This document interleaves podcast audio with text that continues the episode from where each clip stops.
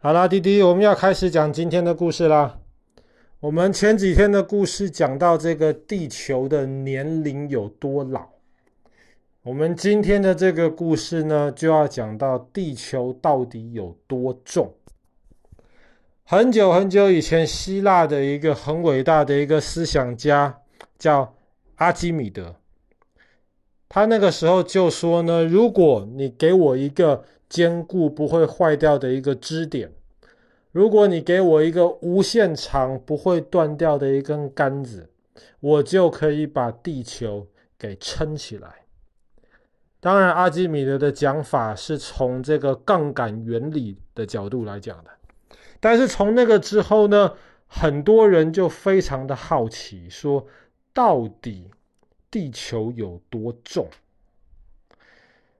我们很想知道这个问题的答案，但是一直以来没有科学家有办法去解决这个问题。毕竟地球这么大，你不可能把地球放在一个秤上量量看它有多重。那么这个问题困扰了人类大概一千多年、两千年的时间。那么一直是到十七世纪的时候，我们之前说过那个伟大的科学家牛顿。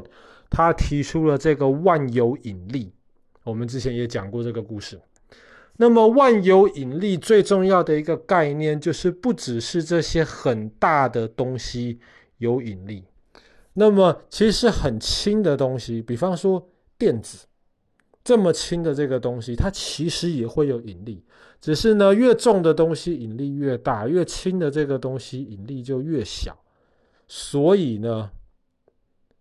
我们感觉不到电子的引力而已。那么当时牛顿在提出这个万有引力的时候，他出了一本书，在那本书里面的时候，他就提到了有可能可以设计一个实验，一方面看看万有引力是不是对的，二方面如果万有引力是对的的话呢，我们就可以透过这个实验知道地球有多重。牛顿的想法是这个样子的，他说：“我们先要在地球上面找一座山，这座山呢，很大的山，然后我们得想办法测量出这个山到底有多大，它的体积有多少，然后呢，我们得想办法。”知道这个山上面的泥土啊、石头啊，它的这个平均的密度大概有多少？什么叫做密度呢？密度就是一个东西的体积跟它重量的关系。当你知道它的体积，知道它的重量，你就知道它的密度。同样的，你量了这个山的体积，你知道了这个山的密度，你就知道这个山的重量了。那么这个山想必是很重很重的，毕竟是一座山。那么这座山就会有万有引力。那么当那个时候，你如果放一个钟摆到那个山的附近的话，当然钟摆我们知道一根线下面挂一个重重的东西。你拿一个钟摆的话，你不去动它，你就会发现那个钟摆的线很直很直。因为下面这个重重的东西呢，会有万有引力，让它把钟摆的线拉直。可是呢，你如果是在这一个很大的山旁边放钟摆的话，这个山的万有引力一定会把钟摆往山的方向拉一点点。如果我们能够清楚地算出拉多少的话，照牛顿的说法，我们就可以证明，第一个山真的有万有引力了。第二个，我们就可以透过这个山的重量跟它的密度，我们可以知道地球的密度。我们知道地球的密度，我们知道地球的体积，我们自然就知道地球的重量了。但是牛顿在写出了这个实验之后呢，他也说。可是这个山的万有引力对钟摆造成的这个影响太小太小，我们测不出来。所以牛顿是很悲观的。他说，即便我知道有这个办法，我们测不出来。但是牛顿后来的科学家不相信，他们认为科学越来越进步，特别是到比方说十八世纪的时候，科学已经比十七世纪更进步了。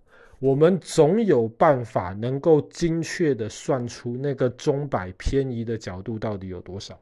所以一开始是一个法国科学家，他在找山，正好那个时候法国要组一群探险队到南美洲的厄瓜多尔去那边探险，他就在厄瓜多尔找到了一个合适的山。可是呢，他在那个山附近做实验，他的实验是失败的，因为天气不好。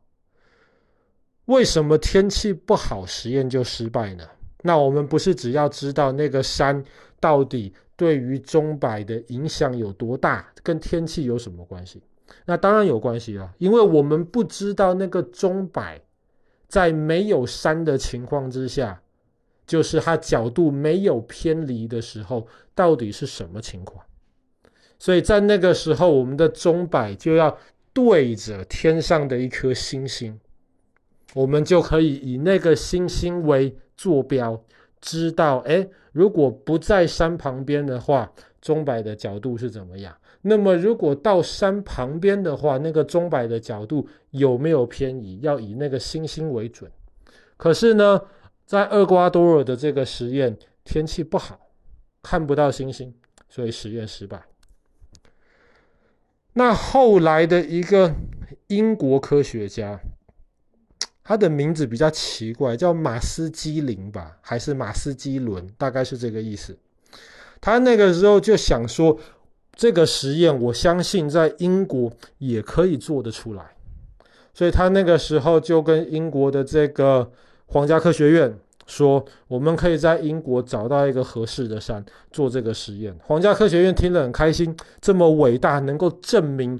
英国的科学家牛顿的万有引力的实验，如果是在英国做出来的话，那太好了。所以皇家科学院就给了这个马斯基伦一笔钱，他就去找有没有合适的山。什么叫做合适的山呢？第一个，那个山要够高够大；第二个，那个山的形状最好是对称的，比方说像日本的富士山，对称的很漂亮。因为你要做这个实验的话呢，你希望这个山的形状不要太奇怪。到时候这个误差就不会比较小一点。第三个很重要，这个山不只是要又高又大，它附近最好没有其他的山。为什么？因为有其他的山，那么也会给这个钟摆带来万有引力的影响，这个实验就可能变得不准了。可是又高又大的山，要附近周围没有其他的山，这个很不容易。所以后来马斯基伦一直找，一直找，一直找，总算的在苏格兰的高地找到了这么一座山，而且那座山那时候弟弟还没出生，爸爸跟哥哥还看过，只是我们不知道那一座山当时做过这样子的实验。那座山叫做谢赫伦山。谢赫伦山大概就是在今天，你如果从这个苏格兰的格拉斯哥搭火车到北边这个苏格兰最高峰的这个城市 Fort William 的话，中间那一段你就会经过这个谢赫伦山。谢赫伦山是一个基本上对称、周围没有高山的一个地方，所以当时马斯基伦就决定在这个地方。做这个实验，他在谢赫伦山附近，他的南边跟北边盖了两个小屋子，在那边不停的用天上不同的星星来测试那个钟摆的角度，而且做这个实验还不容易啊，因为山的南边跟北边，不要忘记地球是圆形的，所以山的南边跟北边，你还要考虑到这个纬度。有一点点差别，而且地球这个圆形的这个弧度，对于实验结果也会有一点点差别。所以，当马斯基伦在做了这个实验，做了四个月之后，他总算的得到了一个数字。那么，这个数字就是照他的说法，这个马斯基伦山的这个密度。可是，当他得到了这个密度之后呢，他就通过数学的办法知道这个地球的密度。那么，知道地球密度，就像爸爸刚刚说的，知道地球的重量。可是他知道地球的重量之后呢，又把这个数字带回去，跟他之前的实验数字比较，就发现有点错。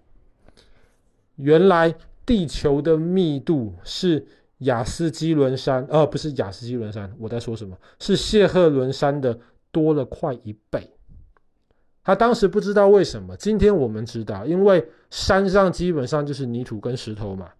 可是地球的中心可能有很多很多的金属，那个重量自然比这些泥土要重得多。所以呢，谢赫伦山的密度只是真正地球密度的一半。但是透过了这个很有名的这个谢赫伦山的这个实验，马斯基伦成功的确定了万有引力是正确的，而且他也成功的。大致上推断了出地球的这个密度。当时他推断出的这个数字，跟我们今天用其他的方法测量的数字，其实不会差太多，已经可以说非常非常准确了。那么我们知道地球的这个体积，圆形的这个体积，我们知道了这个地球的密度，我们就知道地球的重量。好了，那么我们今天的故事就讲到这边。这个非常有名，知道地球重量的这个谢赫伦山实验。